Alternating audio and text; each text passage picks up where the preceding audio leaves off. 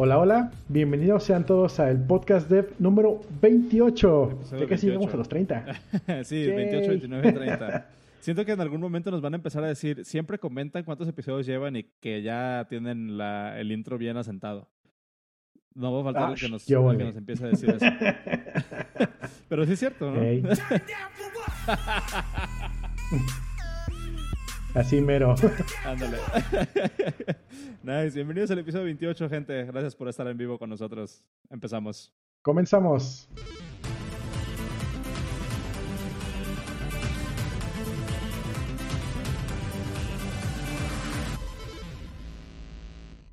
Pues el comentario obligatorio. Sí. Ya nos queda bien el intro. ¿Cómo has estado, Cero? Bien, una semana interesante esta que pasó. Em, bueno, ahorita estamos en cierre de mes, así que está, estamos a full en la chamba ahorita. Como que coordinar cinco departamentos y mil personas está... Tiene su reto. Digo, no lo hago yo, ¿verdad? Pero, o sea, entre todo el equipo de, de- de ingeniería, de todos, todos lados, sí, sí, se vende una chambota. Nice. Que ha de ser bien. ah, yo creo que es ha de ser un, un reto interesante que a lo mejor después nos pudiéramos traer a alguien de ahí de, de los que se encarga de hacer ese teje y maneje de tu lado para que nos platicara algo, ¿no? Ey, sí, sí, sí, creo que por ahí está escuchándonos ahorita uno de los sitios. Eh, ¿Alvarito? Ey, Ah, ah, pues a ver, si, a, ver si luego, a ver si luego se anima a caerle para acá. Este, oye, pues qué, qué chido. Yo traigo unas, unas cuantas noticias. Quiero, ¿qué te parece si entramos ya directo al, al tema? Para no hacerla tanta Sí. de, para no hacerla tanta de todos. ¿Viste que, que Visual Studio ya, ya está en, en web? En la nube, sí. De hecho, eh, vi la nota y la compartí en el trabajo y, y todos dijeron, ah, qué chido, mejor este, usemos Vim con este con Tmux. Eso deformó. ¿Tú, tú qué, qué editor usas en tu, en tu local? Visual Studio, justamente. Antes utilizaba Sublime. De hecho, compré la licencia de Sublime después de resistir varios años. Em, y como a los, no sé, tres meses que la compré, resulta que pues, empieza a migrar a Visual Studio. ¡Tas! Oye, y, y me- puedes, a ver, quiero que, uno, que ha- hacer un ejercicio y que, que me vendas Visual Studio. Este, o sea, ¿qué, qué hace? Porque, Depende mucho es tan de. padre? Ajá. Depende mucho de tu. ¿Por qué diablos no entré a ninguna URL? Hice un parser de. A ver, ahí, ¿no? No le gusta. Eh. Hice un parser. ¿Qué estoy hablando yo? Em, para el Visual Studio, ok. Em, yo utilizaba antes eh, Sublime. ¿Por qué? Porque es mucho más rápido que cualquier otra cosa que he probado. Es mejor que corre Linux, en Windows y en Mac. Y no corre en esas cosas feas que odias tú, sino que sí corre nativo realmente en las plataformas. Y eso lo hace muy rápido para hacer archivos grandes sin ningún problema. De hecho, yo llegué a cargar archivos muy grandes y cargaban sin ningún problema. La desventaja que yo empecé a distinguir con Sublime versus Visual Studio fue que Sublime depende mucho de las librerías que tienes cargadas en tu máquina para correr. Entonces, si tienes tu, si estás trabajando con Python, pues tienes que tener Python en tu máquina para, por ejemplo, meterle los parsers, meterle los linterns, todo eso. Si tienes, si estás trabajando con Node, por ejemplo, y quieres meterle tus linters de E- ESLint, necesitas tener global ESLint para que funcione. Pero ¿qué pasa si tienes un proyecto que está corriendo por alguna razón con Node 8 y otro con Node 10? Pues no es el mismo linter porque están diferentes scopes. Y además si utilizas eh, algo como NVM, que es para manejar tus versiones de Node, eh, resulta que el parser que tienes global no corre porque está en otra versión y empiezan a hacer cochinadas. Entonces, es un, un trade-off porque es muy rápido, pero todo lo jala de manera nativa de tu máquina. En cambio, VS Code, lo chido que tiene, mm, sobre todo cuando estás desarrollando en JavaScript, es que internamente tiene sus propias paqueterías. Entonces, si vas a instalarle, acabamos de empezar, Miguel, no te preocupes. Si quieres integrarle un parser de, JavaScript, por ejemplo, corre dentro del ambiente de tu, únicamente de tu deployment de, ese proyecto y únicamente dentro de ese VS Code. Esa es la super gran ventaja. Ahora bien, am, últimamente, te voy a decir el último año y medio aproximadamente, eh, la comunidad de Sublime se ha, ha estado en stagnation, no sé cómo se va en es- español eso. Eh, está Ha estado estancada. como estancada, exactamente, ha estado estancado el desarrollo. Avanza bonito, pero avanza algo lento, como que a la gente no le está dando mucho, mucho gusto desarrollar en Python para, para hacer scripts. Y o la gente que está desarrollando para, en la comunidad, así en general, no, no estoy diciendo nadie en específico, José, la, gen- la comunidad en general de, de Sublime, están desarrollando mucho, empujándola hacia PHP, empujándola hacia Python, empujándola hacia C incluso, em, y no realmente tanto hacia JavaScript. Entonces, eh, y, sin embargo, en, Visual Studio sí hay mucha gente empujándolo en JavaScript. Y ahí es donde, pues obviamente, lo que siempre he dicho, no, no importa qué tan bueno sea algo, qué tan chingón sea algo, si la comunidad no lo apoya, pues no, no, no avanza. Y es justamente lo que tiene ahorita Visual Studio, que la comunidad le está metiendo mucho, a pesar de que es de Microsoft, eh, avanza muy bien. De hecho, desde que nació Visual Studio, yo lo chequeé un par de veces al inicio y no me gustó mucho. Pero sí, son dos cosas diferentes, pero están avanzadas en lo mismo. Eh, De hecho, el VS Code que utiliza Visual Studio Online es un VS Code. es el mismo editor. Por- porque pues está hecho, está hecho con, con Electro, ¿no? Ah, el VS Code sí está hecho en Electron. El Visual Studio, mm, según yo, corre en una página, pero a fin de cuentas corren, eh, utilizan el mismo IDE para hacer tu edición. Ok. Entonces ahí es donde, donde estaba moviendo. Cuando por, por primera vez salió VS Code, por ejemplo, a mí no me gustaba mucho, pues obviamente, no, es de Microsoft, que la chingada. Em, sí, exactamente. Eh, que dice que eh, te van a robar el código. Eh, sí, tal vez. Oye, sí es cierto, porque te- ese es un aspecto interesante de, de- que, que me gustaría de, hablar de eso, pues, ya estoy bien trabado. Este, eh, esa parte del aspecto de la seguridad, o sea, estás programando en un, en un browser, ¿qué onda? ¿Qué onda? Sí, es, es lo, es lo más raro, ¿no? Sin embargo, tienen la opción de hacer un self-hosting. Si no te, si no te gusta o no quieres pagar la nube de Microsoft para montar tu VS Studio Online, puedes montarlo en tu propio servidor. Ok, no sabía que esa era una opción. Entonces, Interesante. sí, sí, sí puede. De hecho, estuve leyendo, estuvo chido. Por eso, justamente cuando llega al trabajo, oigan, ¿por qué no hacemos esto? Imagínense, en vez de invertir en 60 mil baros en Max para cada desarrollador, nada más le ventas una tableta con un teclado y, y su VS Code en línea, la chingada. Obviamente era una fumada, ¿no? Pero de forma en utilizar este Beam con, con Tmux. ya. Nice. Pues, pues digo, yo vi el anuncio, vi el anuncio en el, en el Twitter y se me hizo bastante interesante. Yo en lo personal, eh, obviamente estoy como atado, ¿no? A usar Xcode para, para pues mi día a día. Eh, Ujú. Que Xcode como editor de texto ha mejorado mucho, pero no es por mucho el mejor editor de texto que hay. Cuando tengo que editar algo que no sea código en Objective-C o en C, que incluso para C y C++ hay, una, hay un IDE de eh, IntelliJ, que creo que se llama el de... ah, ¿Cómo se llama? Es el de IntelliJ que es muy bueno. Que deja, no me acuerdo cómo se llama. Ah, Sea Lion se llama. Eh, para, para C. Es un editor saso, tiene, eh, de- no sé, está, está bien chingón. Así como todo lo que hace IntelliJ. La verdad, IntelliJ soporte para developers es muy bueno a pesar de, pues de, de Android Studio, ¿no? Eh, pero soporte, Sí. soporte para otras cosas, la verdad, está, está bien padre. Pero Xcode como editor de texto deja mucho que desear. Entonces yo lo que uso, antes utilizaba una, una aplicación, no me acuerdo si te, no sé si te acuerdas, que se llama eh, eh, Text Wrangler. ¿Ok? ¿Te tocó? No. ¿No? Ok, te- No, no, no, no, ubico. Haz de cuenta que Te- Text Wrangler hasta hace poco todavía la podías bajar de la App Store, pero después la descontinuaron. Y ahorita lo que está, este, ahorita lo que está jalando muy bien de esa empresa, de Barebone Software, es una aplicación que se llama BB Edit. Em, Ah, ok. BB Edit, acaban de sacar creo, que la versión 13 y BB Edit es la, la aplicación que estoy seguro, es, es nativa, 100% nativa.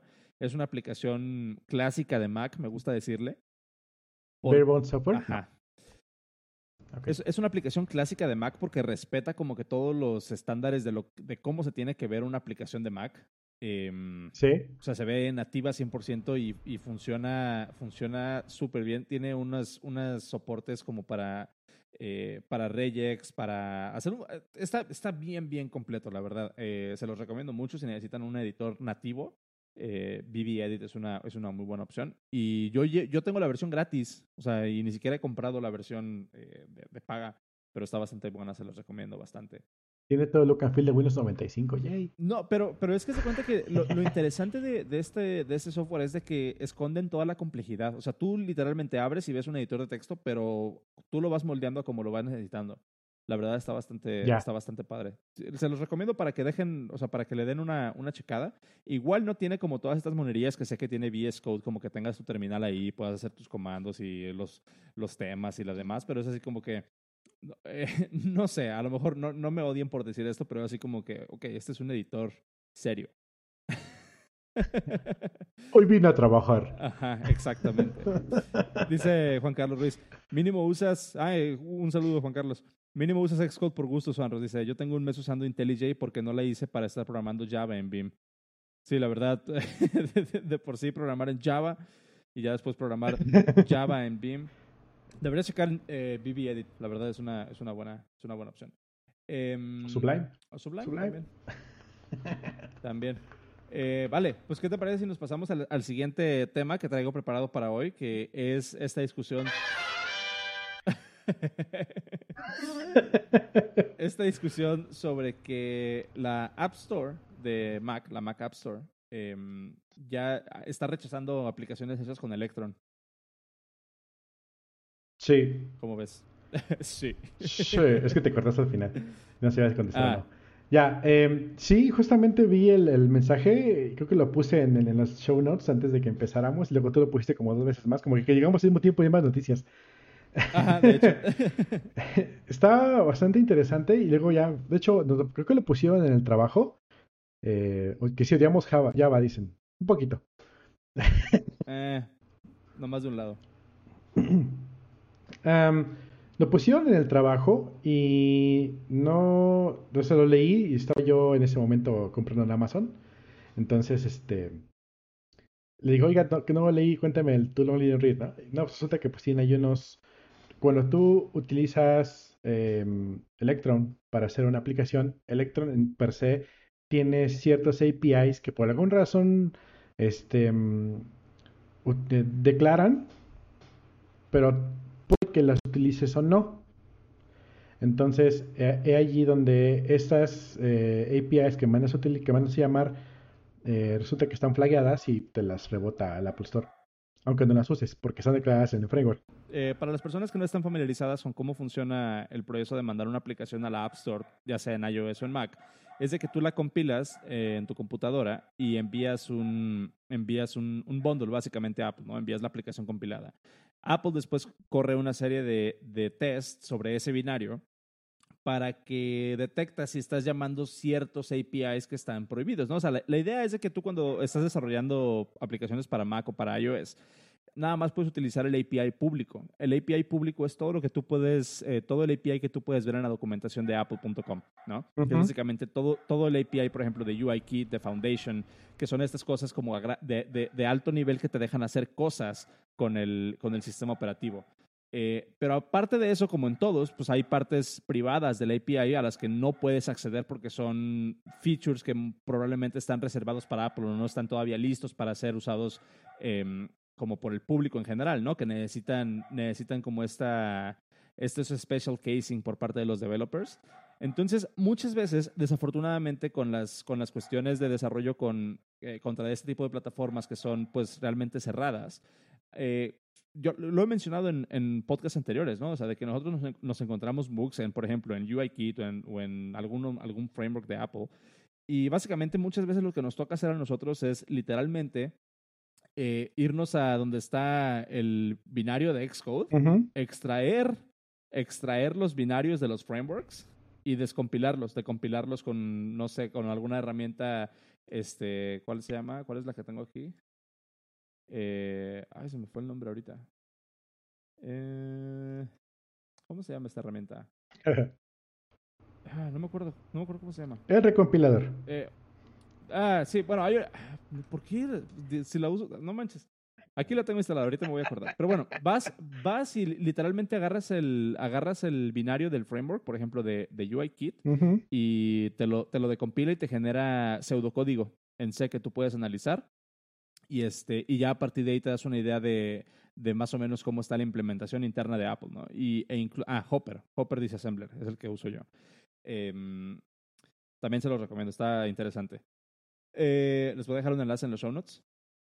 Entonces, cuando tú compilas este framework, te das cuenta cuáles son las llamadas internas que tiene, que tiene el framework. También, por ejemplo, eh, tenemos una cosa que es em, lo que se le conoce como class dump, que básicamente corres un comando en tu, en tu computadora apuntándolo a cierto framework y te da una lista de todos los strings de nombres de clases y nombres de métodos que haya en, el, en, el, en, ese framework, ¿no? Entonces ahí te vas dando más o menos una idea de cómo se va armando internamente eh, el funcionamiento y ya tú puedes decidir así como que, ah, veo que cuando le pico a este botón hay unas tres o cuatro llamadas intermediarias, entonces por el mismo nombre del método como que puedes intuir eh, que están haciendo algo por ahí interesante y puedes hacer algo que se le conoce como Swisslink y hacer básicamente un hijack de ese método, ¿no? Para hacer tu propia implementación. Entonces, lo que pasa cuando tú envías este binario, Apple corre ese mismo comando que tú puedes correr en un framework público para sacar los strings y busca precisamente esos tokens. Si, si Apple se da cuenta, eh, si Apple se da cuenta que, que, que estás usando algún API privado, te rechazan la aplicación porque pues obviamente es, privado por alguna, es privado por alguna razón, no deberías estar usando ese API. Y sí son, sí son bastante estrictos con, ese, eh, eh, con esa regla, más bien, sí son bastante estrictos. Em, ahora, ¿por qué, ¿por qué me llamó la atención esto de que Electron esté como infringiendo en estas cosas? Nosotros ya sabemos pues que Electron básicamente corre en, en, el, en Chromium, ¿no? En el motor de, de Google Chrome. Eh, salió todo esto y hay una lista de, hay una lista de símbolos a los que, eh, a los que Electron está como haciendo linkeado, como por ejemplo NS Next Step Frame, NS Accessibility Remote UI Elements, CA Layer Host, CA Context, NS URL File Type Mappings.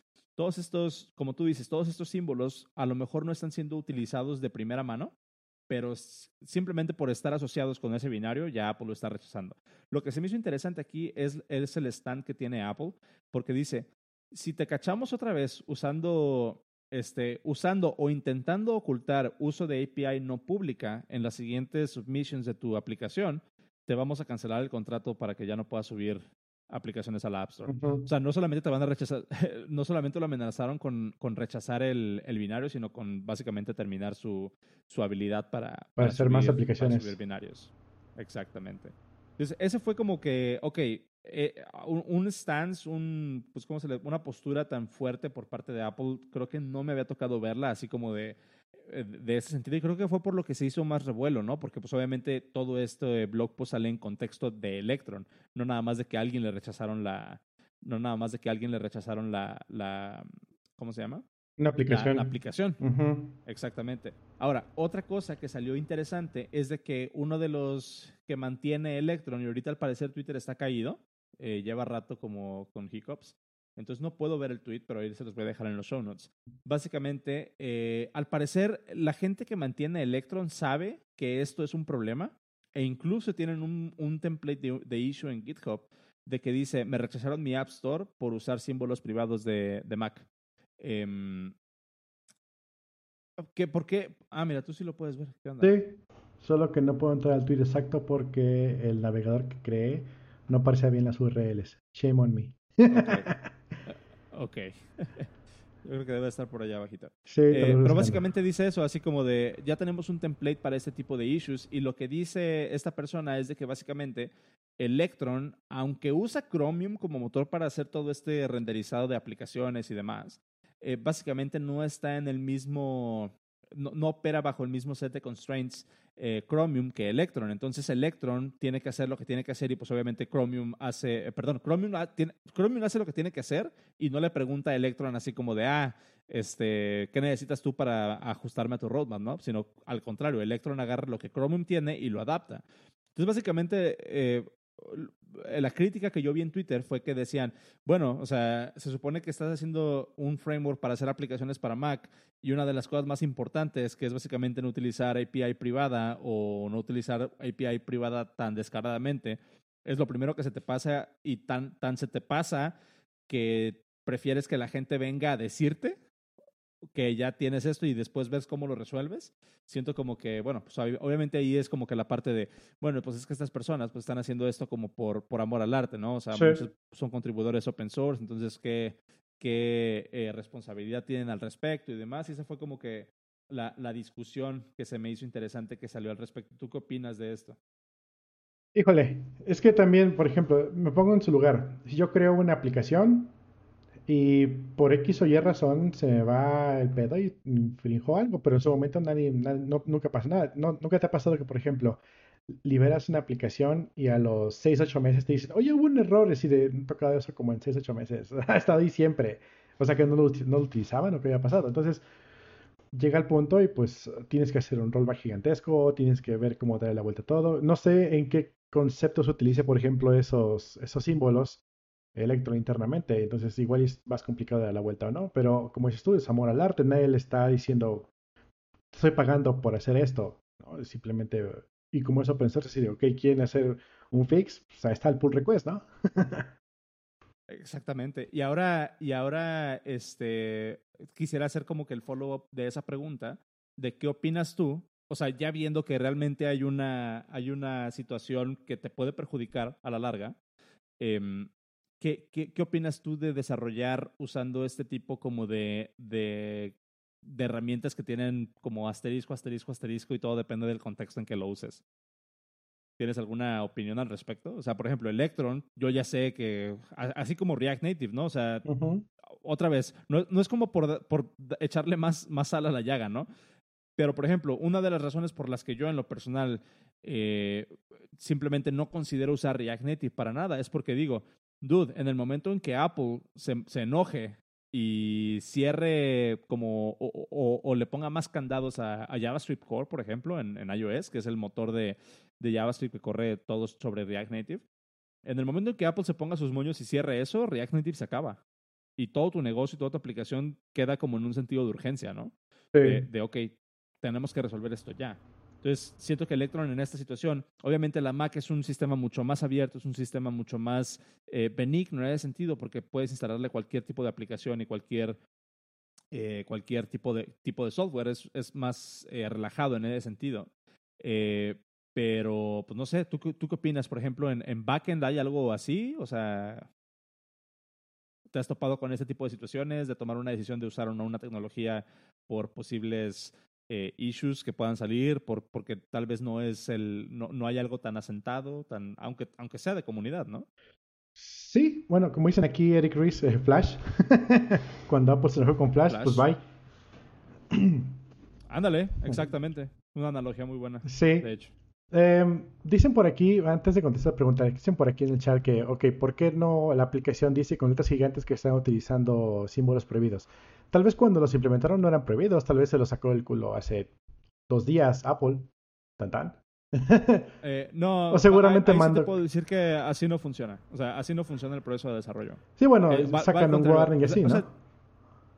Eh, no, de hecho, eh, eh, así, fun story sobre los APIs de Apple, y ya puedes poner el, número de delfines que quieras, pero fun story sobre los APIs de Apple, en toda la historia, por ejemplo, de iOS, de Mac no estoy seguro, pero en toda la historia de iOS, o sea, ya estamos en iOS 13, eh, sí han deprecado métodos, sí han deprecado clases, pero esos símbolos todavía están disponibles públicamente. O sea, API que deprecaron en iOS 3 sigue estando disponible. A lo mejor ya no funciona, pero los símbolos no los eliminan. ¿Y qué, ¿y qué pasa si lo, si lo mandas a llamar?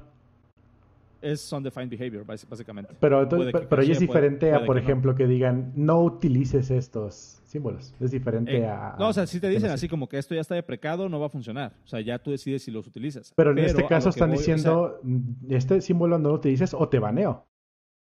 Sí, pero, pero siento yo que es diferente porque esos símbolos empezaron siendo públicos y aunque ya no los puedes usar, no los prohibieron a nivel de te vamos a rechazar o sea, es, Apple no, no, no, los frameworks de Apple no funcionan así. O sea, si algo es público, se va a quedar público. No lo van a volver a hacer privado. O sea, estoy atendiendo el comentario que tú decías de que se lo sacaron del trasero en los últimos dos días. O sea, estos símbolos son cosas que ya estaban ahí y simplemente no han sido usados, o sea, no, han sido públicos. Y, pero, pero no es eh, que lo hayan vuelto privado eventualmente. O sea, no, no pasó así. Entonces, desde el inicio del, del SDK de OS X, esos símbolos no han sido Eh, ¿no, ¿no, habían sido siempre prohibidos entonces? Eh, pues es que, por ejemplo, aquí sí hay context y sí hay layer host. Esos son símbolos de Core Animation. Y Core Animation lleva en, tanto en Mac como en iOS desde el inicio. O sea, es básicamente Core Animation es lo que hace que tú puedas ver una pantalla en, la Mac y en iOS, ¿no? Em, todo lo demás, por ejemplo, de NS Accessibility, Remote UI Element y lo de NX Step Frame, eso a lo mejor ya es más como de Coco.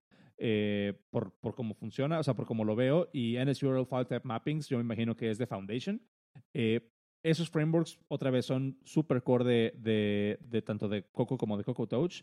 Puede que esos símbolos hayan sido introducidos, pero algo que sí tienes que ver, por ejemplo, yo puedo linkear, yo puedo linkear contra UIKit o contra Core Animation y nada más linkear eh, o nada más hacer como que uso de símbolos públicos. O sea, si te están rechazando una aplicación por usar a eso sí te lo puedo decir así con, con la mano en la cintura.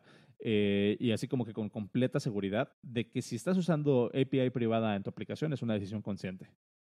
O sea, no, no, no puedes, o sea, no, no puedes utilizar API privada accidentalmente. Una, porque los símbolos ni siquiera los reconoce Xcode.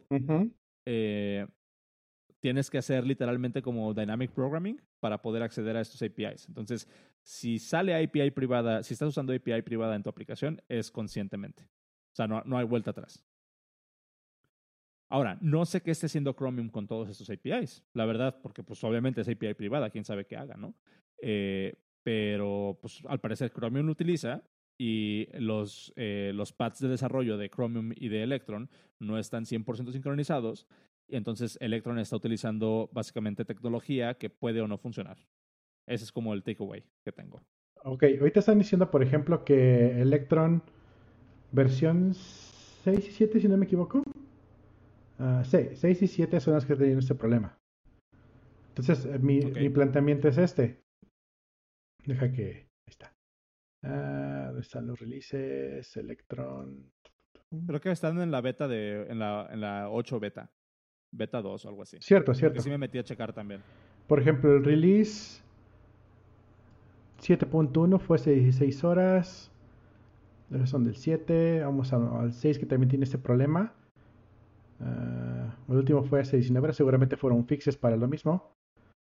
O sea, es otra, es otra cosa que no entiendo. O sea, el mismo día sacaron una versión 6 y una versión 7. What the fuck? Seguramente están dándole mantenimiento al, a la versión 6 que tiene Legacy para que no tenga ese problema. Oh my god. Por ejemplo, por ejemplo la versión 7.01 de Electron salió hace 4 días. Si nos vamos para. Ajá. A ver, la 6.1 fue hace 4 días también. te digo. Ah, quisiera ver, por ejemplo, ¿cuándo fue que se dio la versión? Eh, hasta aquí estamos en la 8 ya. Por alguna razón está más viejo esto. Te echo con la cola esto. Porque fueron, fueron las primeras versiones de, de, la, de la 8 beta, ¿no? Los releases. Ajá. Ok, entonces, por ejemplo, hace 12 días estaba la versión 6.1. Eh, quiero pensar entonces que fue así. En la versión 6 y 7 aquí quien entra a la cabina, este, ¿cómo ves? En la versión 6 eh. y 7 originales no había ese tema. Eso quiero pensar, es, mi, es mi, mi evaluación este, este, detectivesca. Hubo una versión 6 que no tenía este problema, digamos hace 13 días, que fue la última que sacaron. Luego, la nueva versión que salió eh, hace un par de días infligió estos problemas y fue donde empezaron los warnings. Eh, y luego sacaron unas versiones ya, pues ya más, más nuevas, donde justamente lo arreglan para evitar ese problema. Porque justamente es mi, mi, mi, mi duda, mi duda existencial es cómo es que, digamos que yo, si ya estamos en la versión 8, ¿no? En la versión primera versión beta, si ya están trabajando en la versión 7 eh, o la versión, este, perdón, 7 y 6, que seguramente tienen mínimo, que te gusta? Unos 6 meses de haber salido, eh, ¿Por qué no en ese momento que se ve la versión 6 y la versión 7, y o la versión 7, eh, por qué no en ese momento empezó a rebotar todo en el App Store? A eso únicamente dos conclusiones. Uno, metieron un update hace poco donde, donde metieron esas llamadas a esos lugares. Dos, Apple en, un momento u otro dijo, ¿saben qué? Esto, ¿por qué lo están haciendo? O se dio cuenta apenas que lo estaban haciendo, igual no se dan cuenta antes. Claro. Entonces, es, es, es como dice aquí, es un era gris muy, muy, muy chistoso, muy, muy raro. Eh, pues esperemos que ya lo arreglen pronto. Pero como dices tú, es amor al arte. Ahora, con tu pregunta, yo me montaría en algo que alguien más hace para hacer mi desarrollo, pues todo depende mucho de, tus prioridades y tus objetivos. Por ejemplo, si vas a levantar algo que es em, una prueba de concepto, si vas a levantar algo así, pues, ¿por qué no? Porque, de hecho, la, la pantalla que está viendo ahorita la hice en Electron. Y tengo ahí una, atrás tengo el, Discord, y esta pantalla tiene un hoyito bien locochón que hice yo ahí con, un SVG y tanta, y aquí tengo el chat del, de esta cosa. Y lo hice yo con Electron. Funciona, ¿eh? pero tampoco lo voy a distribuir. Ahora, tengo dos aplicaciones en distribución, por ejemplo. Esta, que son los, los soniditos, y tengo el, el, Winamp que está sonando de fondo, también está hecho en Electron. Y las tengo ahí en un release, pero pues como ninguna de las dos las firmé porque pues hashtag pobre, pues no, no tengo ese problema.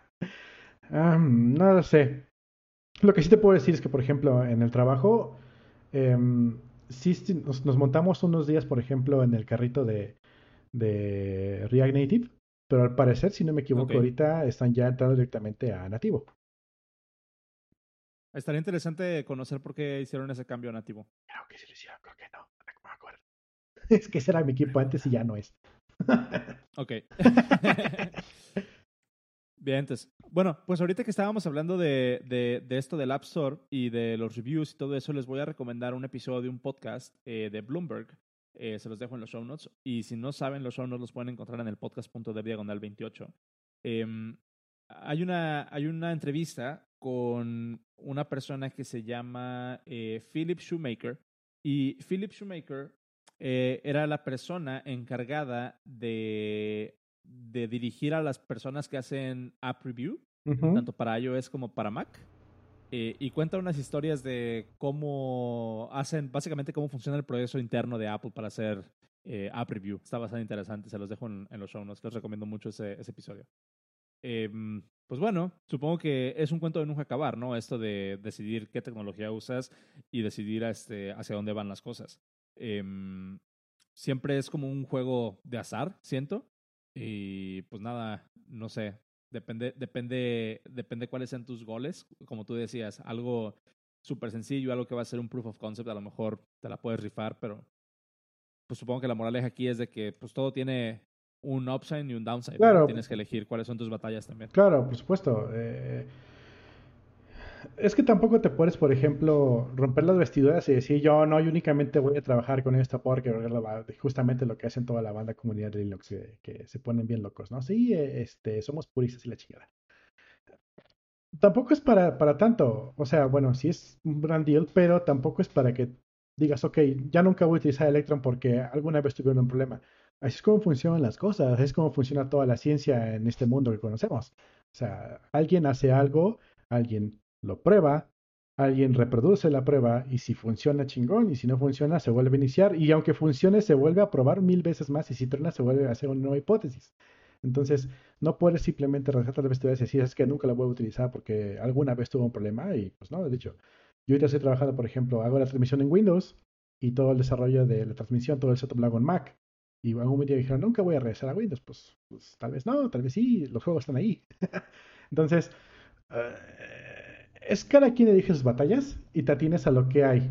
Y si no, puedes hacer lo que siempre hace JavaScript, inventar el hilo negro cada dos días.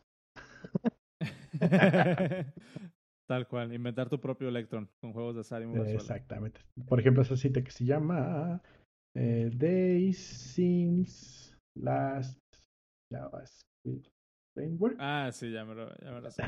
¿Cuántos, ¿Cuántos días desde que salió el último framework de JavaScript? Ninguno. Cero. Sí, cúmplete hace tres horas. Nice. Bien, entonces. Pues hay que pasar al siguiente tema porque ya le dedicamos mucho, mucho a Electron, aunque por, por ahí, de ahí sacamos alguna, alguna eh, ¿cómo se llama?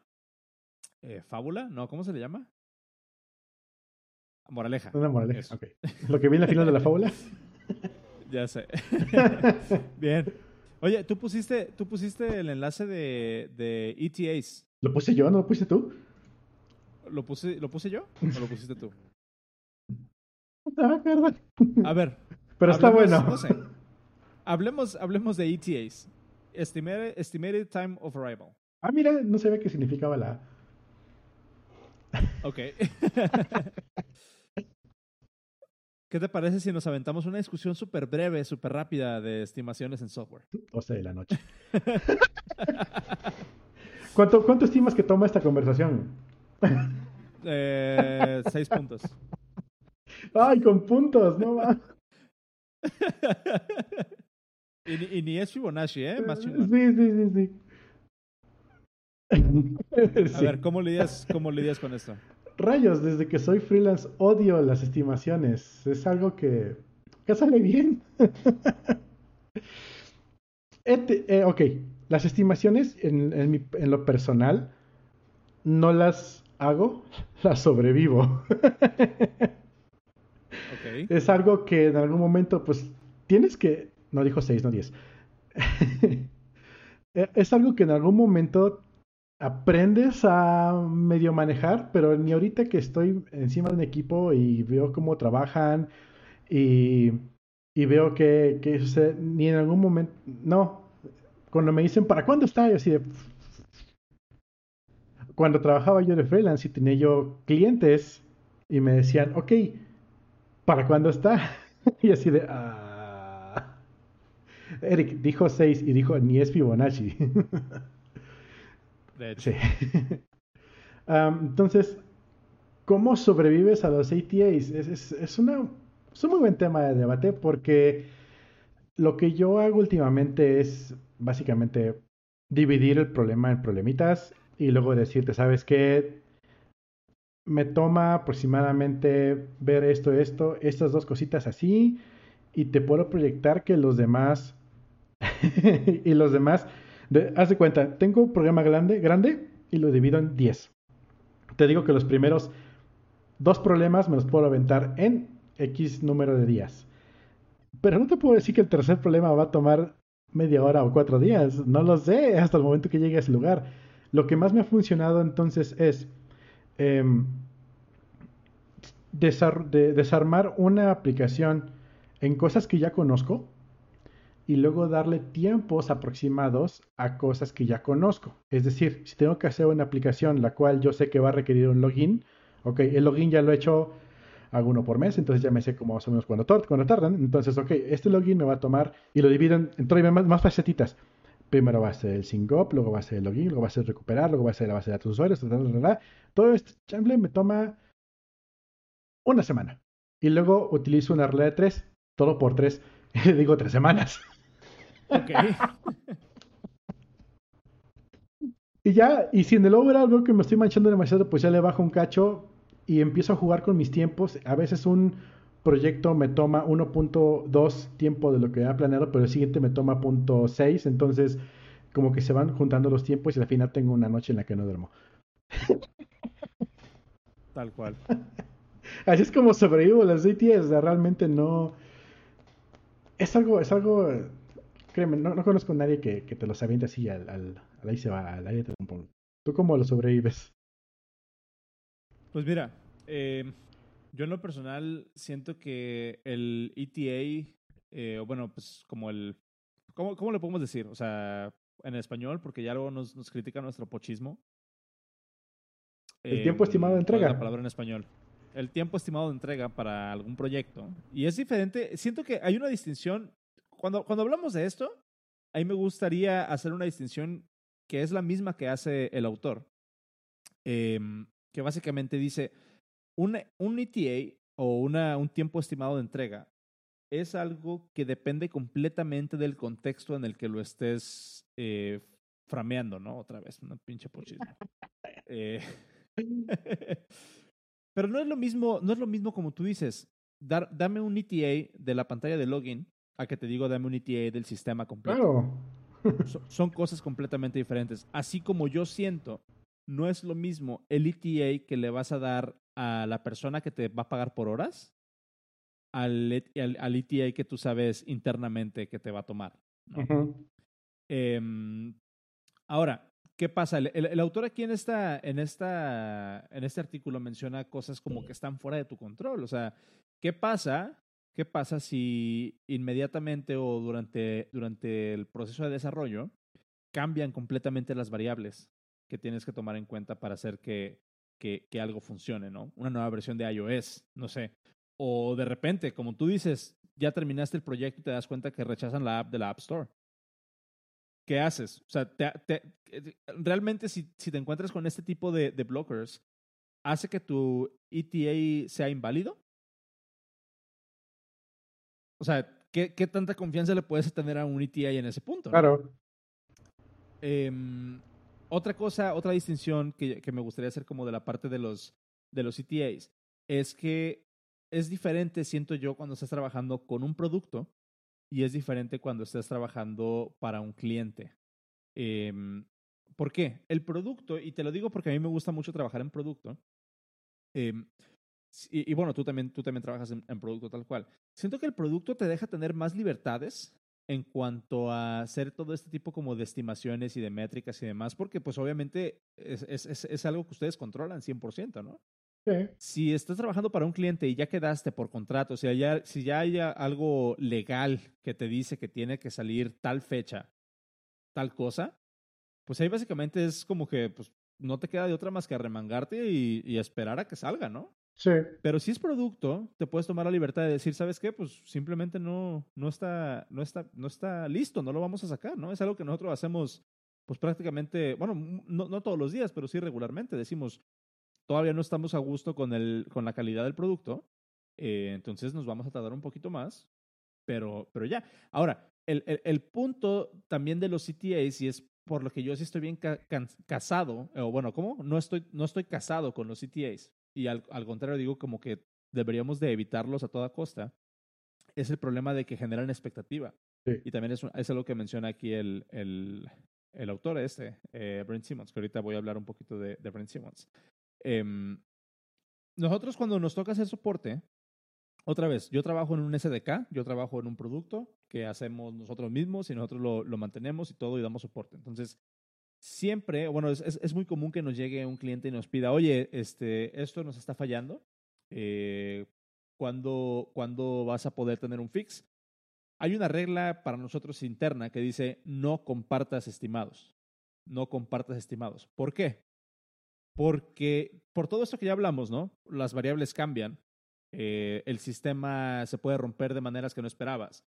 Eh, te pueden rechazar la aplicación de App Store por algo que ni siquiera es tu culpa, pero sí es tu problema. True. Y cuando eso pasa, cuando eso pasa, lo, lo, que estás haciendo en la mente de la persona a la que le dijiste CTA es quedando mal. Y tú la cagaste. Aunque sea algo de lo que tú no tenías absolutamente eh, control sobre, uh -huh. sobre eso. Uh -huh. De hecho, entonces. Sí, sí, sí, sí. sí. No, agárrate, agárrate, agárrate. Ah, justamente ahorita en la chamba tenemos. Tengo. A ver, uno. Tengo un proyecto que ya está terminado, ya está entregado, ya está listo, ya está hecha la siguiente parte después de eso y no, he, no hemos podido integrarlo porque tenemos un blocker, un, equipo de desarrollo que no está en nuestro control, no ha terminado su parte y me tienen bloqueado completamente a mí y sin embargo cuando preguntan cómo va tal cosa, adivina que tiene que poner la cara para decir esta pues no salido. y, soy producto, no soy, no soy no, no trabajo para cliente. Aún así, ya, siempre va a haber alguien que está preguntando qué pasó. Afortunadamente, como dice aquí Álvaro, eh, nosotros no decimos va a salir tal día, sino decimos vamos a trabajarlo este mes. Creo que es como que uno de los mejores approach que, hemos tenido en el trabajo, donde decimos, ok, te prometo que estoy trabajando este mes y te voy a dar el avance hasta donde hemos llegado. Pero así tal cual, ¿cuándo va a salir? Hasta que no esté saliendo comida producción, no te puedo decir con sinceridad si ya salió o no. Y ahorita, por ejemplo, puse en pantalla. Es cuando, Ajá. Es, es cuando dicen, pues va a salir cuando salga, ¿no? ¿Será que sí, exactamente? Ahorita, por ejemplo, puse un, un ejemplo eh, de Wikipedia, eh, Diablo 4. Eh, no sé si ubiques esta serie de juegos de Blizzard. Sí. Diablo 3, bueno, Diablo 2 fue el juego con el que pasé toda la preparatoria, por la cual reprobé un año. Me encanta ese juego. Okay. Diablo 3 salió, si no me equivoco, 10 o 12 años después de Diablo 2. Y cuando lo anunciaron y salió, fue el hitazo otra vez. Y obviamente ese tiempo ya no me clavé tanto, estaba trabajando. Eh, pasaron otros, no sé, unos buenos cachos de años, no recuerdo si son cerca de 10 años o 7, 10 años. Y se filtró hace dos semanas que iba a salir Diablo 4. Pum, yo le comenté a mis amigos de la prepa, güey, fin Diablo 4, que nos perdemos tres en el mundo. ok. El primero de noviembre liberaron, bueno, hicieron el anuncio en el BlizzCon que iba a venir Diablo 4. Ok. Pusieron un video de como de 10 minutos que parecía más una película que un, que un preview. Pusieron gameplay, dieron un chingo de, de, este, de, de, detalles, de brincos. La gente chilló, yo chillé. Termina la, presentación, todo el mundo bien hypeado. Sí, Diablo 4, sí que no sé qué la chingada. Y un día preguntan a una persona, oye, ¿cuándo va a salir? No lo dijeron. en toda la BlizzCon, en toda la presentación de una hora y media de Diablo, nunca dijeron cuándo va a salir. Además, ni siquiera dijeron próximamente, ni el próximo año, no dijeron nada, dijeron nada más, ahí está Diablo 4, adiós. Y toda la gente está hypeada, toda la gente está súper expectativa, pero no tenemos release date, entonces no hay expectativa. Dice, se hay unos estimados que predicen el, el lanzamiento durante el 2021 pero únicamente son como que vaporware. Esto también se puede ir toda la goma como pasó con StarCraft Ghost, que lo anunciaron, estuvo muy chido y se murió el GameCube y nunca salió. Entonces, eh, pero eso no evita que suceda así. Ahora bien, imagínate un equipo de desarrollo como Les Blizzard anunciando uno de esos AAA games y no dando un ATA. ¿Qué nos dice eso hacia las prácticas que tienen ellos ya bien medidas? ¿no? Exactamente. Sí, está, está, o sea, podemos tomar otro ejemplo, lo que pasó recientemente con, con Air Power. ¿Te acuerdas de Air Power? Exacto. Air Power, ¿te acuerdas? Air, Power, Air Power era esta, esta cosa que iba a sacar Apple donde podías cargar tu iPhone. Ah, claro, sí, sí, sí, sí, sí. Y tus AirPods al mismo tiempo. Pues resulta que lo anunciaron hace como dos años, así como de, iba a estar disponible en diciembre. Uh. y llegó diciembre. Se pasó diciembre. Y, esta madre no salía. E incluso, ya ves que sacaron una nueva versión de los, de los AirPods que ya traía la carga inductiva. Eh, hicieron como un refresh en, en marzo, creo. Que ya nuevos AirPods que ya los puedes cargar inalámbricamente. En la caja de los AirPods venían todavía instrucciones para AirPower. ¡Wow! Y, y, terminaron cancelando el producto. Hubo un, hubo un este, comunicado oficial de Apple donde decían que ya lo cancelaban y fue así como de literalmente literalmente es de esos de esos press release que sacan em, que sacan el viernes a las 5 de la tarde donde ya todo el mundo está está fuera em, y sí o sea ese es un claro ejemplo no de algo que ya creían que iba a estar creían que ya tenían que ya tenían eh, dominada la tecnología que ya tenían un producto que vender y resulta que no. ¿Y qué? O sea, ¿qué, qué pasó? Este, pues Apple básicamente perdió cara, ¿no? Como le dicen. y, y, ya la gente está así como que, dude, ¿para qué? Que es mucho del miedo que, que tienen, por ejemplo, tienen, por ejemplo, ahorita eh, la gente con la Mac Pro, que anunciaron la Mac Pro en el WWDC, creo.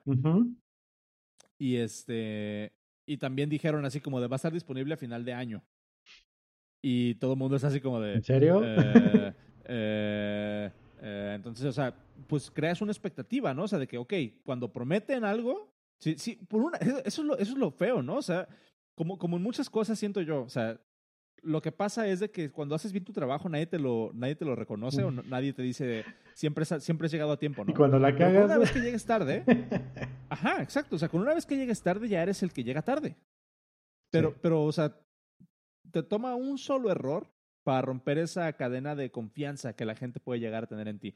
Entonces, es por eso que la gente está muy peleada con los CTAs, porque realmente son, realmente son, eh, son, moving targets, ¿no? Ahora bien. O sea, es muy, es muy difícil. Ahora bien, por ejemplo, tú dijiste que la gente de los ATAs, hablas, por ejemplo, de los desarrolladores, ya sea en producto, de software, lo que sea, o también hablas de los clientes, porque también los clientes, al generar esa, esa expectativa falsa o que ya, o que ya se la sabe, por ejemplo, yo en lo personal, me súper encanija que alguien me comparta un, un, este, un producto que está en Kickstarter.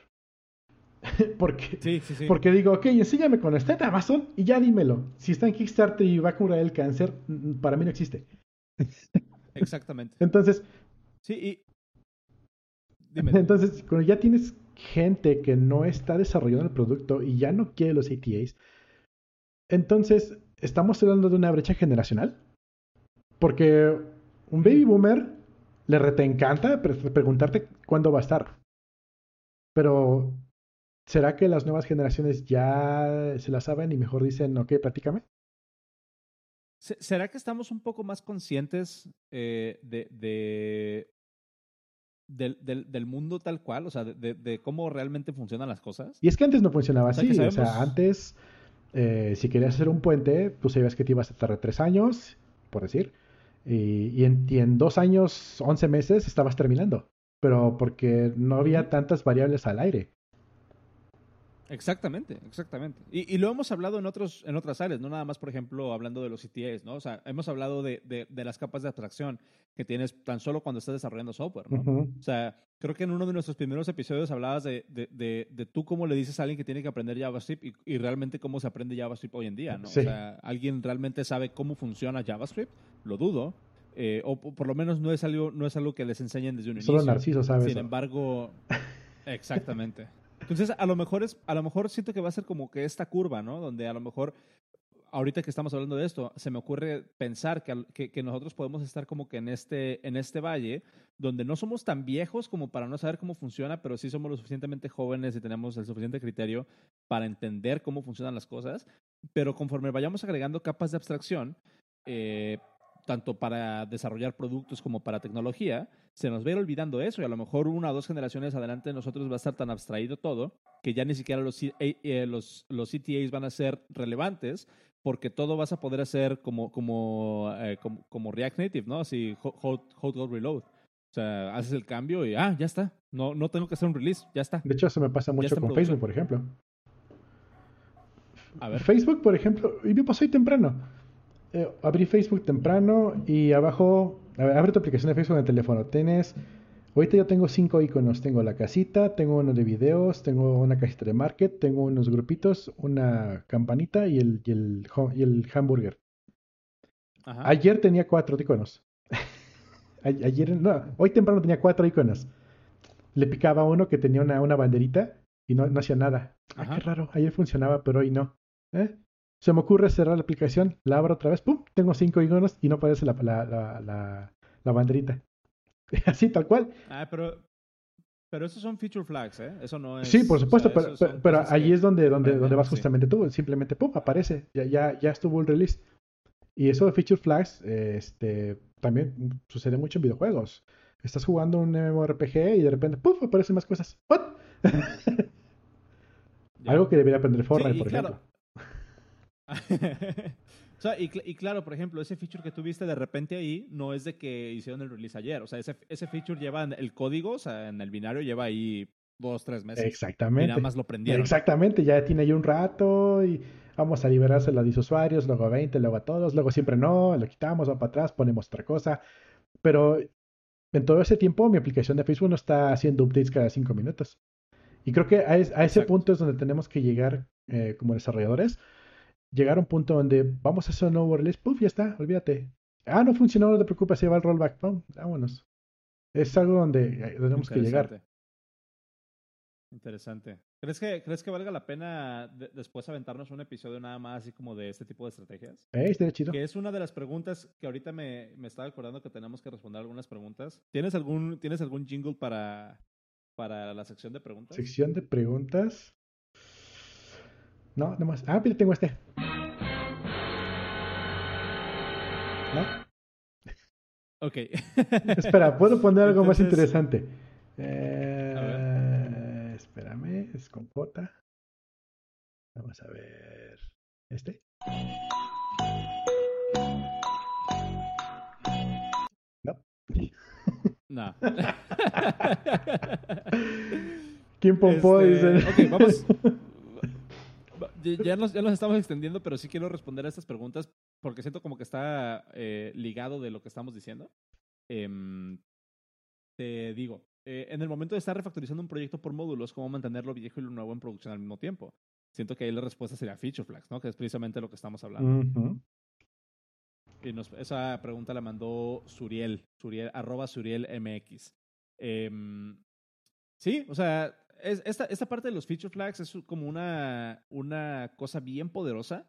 Desafortunadamente, tienes que construir toda la infraestructura alrededor de eso. O sea, no puedes llegar tú y, e implementar feature flags en un sistema así Greenfield. O sea, tienes, tienes, que, tienes que literalmente construir toda esa infraestructura. O sea, lo que decíamos ahorita de la, de la aplicación de Facebook, no es de que la aplicación de Facebook se esté actualizando cada cinco minutos, el binario como tal. Pero Facebook tiene toda una infraestructura en la que te pueden mostrar una aplicación completamente diferente cada vez que abres, eh, que abres el binario.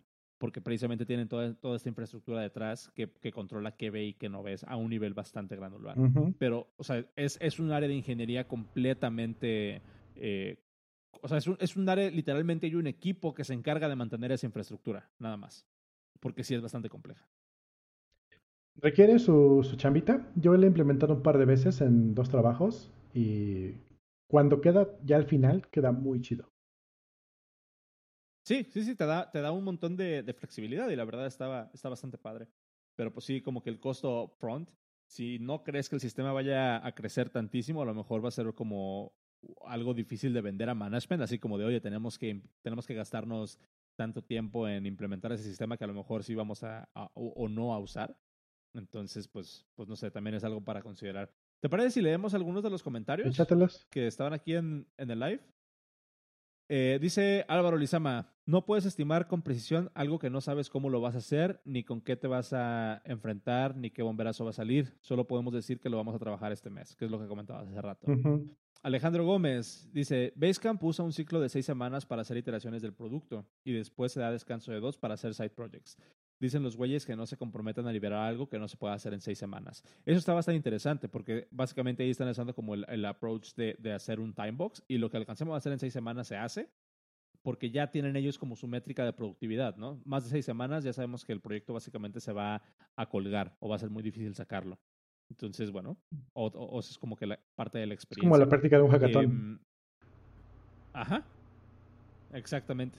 Que, que, es algo, que es algo que decía también este Brent Simmons, el del, el del blog post de, de ETS, hizo un follow-up al blog post que, que, compartimos aquí, que dice, eh, la única forma, la única forma que tienes para hacerte bueno haciendo estimaciones es ponerle atención a la historia, a la historia de lo que has hecho y cómo lo has hecho, y tratar de ser súper, o ¿cómo, ¿cómo le llaman? Así como overly optimistic. Em, ¿Demasiado optimista? No te pases de lanza, exactamente. O sea, pies en la tierra, mi chavo. No asumas que vas a ser 100% productivo, no, no asumas que vas a estar trabajando las 8 horas al día y tienes que dejar de todos modos como espacio para que las cosas salgan mal. Y así es la única forma en la que vas a poder autoconocerte para hacer un estimado de, de una calidad interesante. La regla de tres. Em, exactamente. Alejandro Gómez también dice, Google empezó el desmadrito con Gmail al decir que estaban siempre en beta. Exactamente. Estuvieron como 10 años en beta. Hasta hace poco. Sí, sí, apenas hace poco dejaron. Hasta, hace poco fue cuando Gmail salió de beta y todo el mundo fue así como de, ¿what? ¿Y te sabes la historia de, la historia de Gmail? Creo que Gmail salió... Ajá, salió de un April Fools y se quedó. Sí, fue buenísimo. yo, entré como al, no, no te miento, como a los... Menos de un año de que había salido, me, me metí porque era por invitación nada más. Entonces, desde entonces tengo mi cuenta. Pero sí, me acuerdo que antes era que, ¿va a funcionar o no? Pues no sé, para mí desde aquí estamos. hasta, hasta, hasta pronto, Yahoo. ya sé.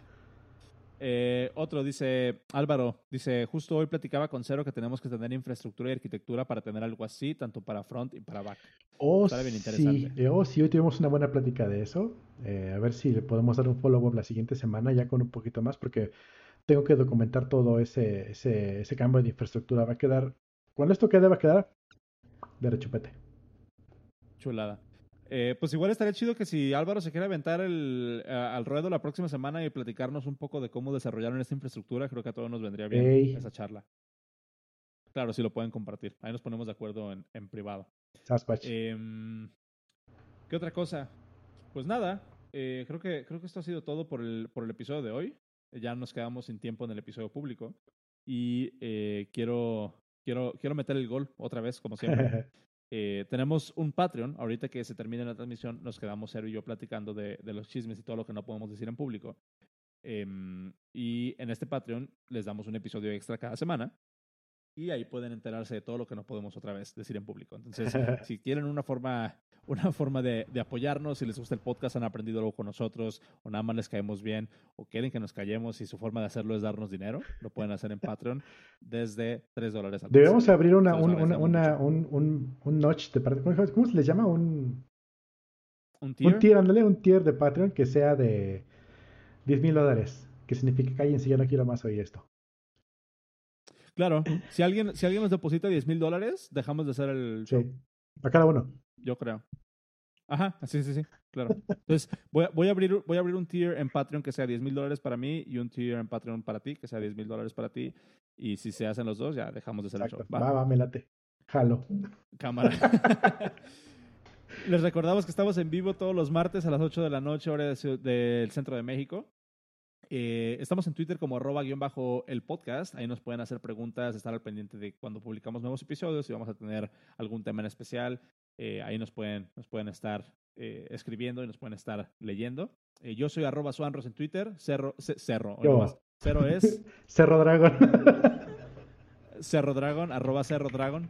Y, como siempre, nos vemos el próximo episodio. Muchísimas gracias por acompañarnos, a todos los que estuvieron aquí aportando en el chat, a Eric, a Álvaro, a toda la bola de, canijos que están acá. Muchas gracias por escucharnos a todos, los amo. Nos vemos la próxima semana. Bye.